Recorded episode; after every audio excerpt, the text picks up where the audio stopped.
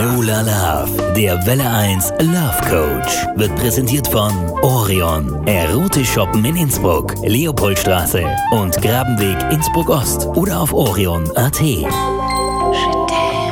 Ja, es stimmt. Wenn man vom ältesten Gewerbe der Welt spricht, die Prostitution. Denn die ersten Aufzeichnungen gehen in das siebte Jahrhundert vor Christus zurück. Damals standen die Damen des Gewerbes meist im Hafen von Athen, um Seeleute anzuwerben. Es gab auch schon Bordelle, die meist so günstig waren, dass sich sogar Sklaven den Zutritt leisten konnten. Es war verböhnt aber, die Damen ins eigene Haus zu laden, obwohl meist die Ehefrauen davon wussten.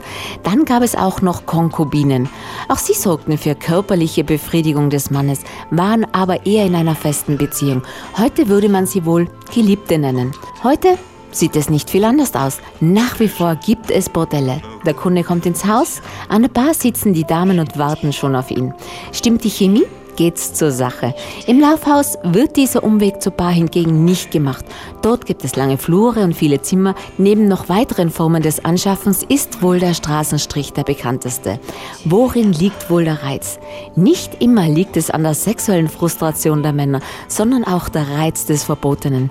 Ich habe sogar schon gehört, dass es auch Männer geben soll, die nur zum Reden eine Dame des Gewerbes aufsuchen. Manche Männer leben so auch ihre Fantasien und Neigungen aus, die sie sonst nicht mit ihren Frauen ausleben könnten.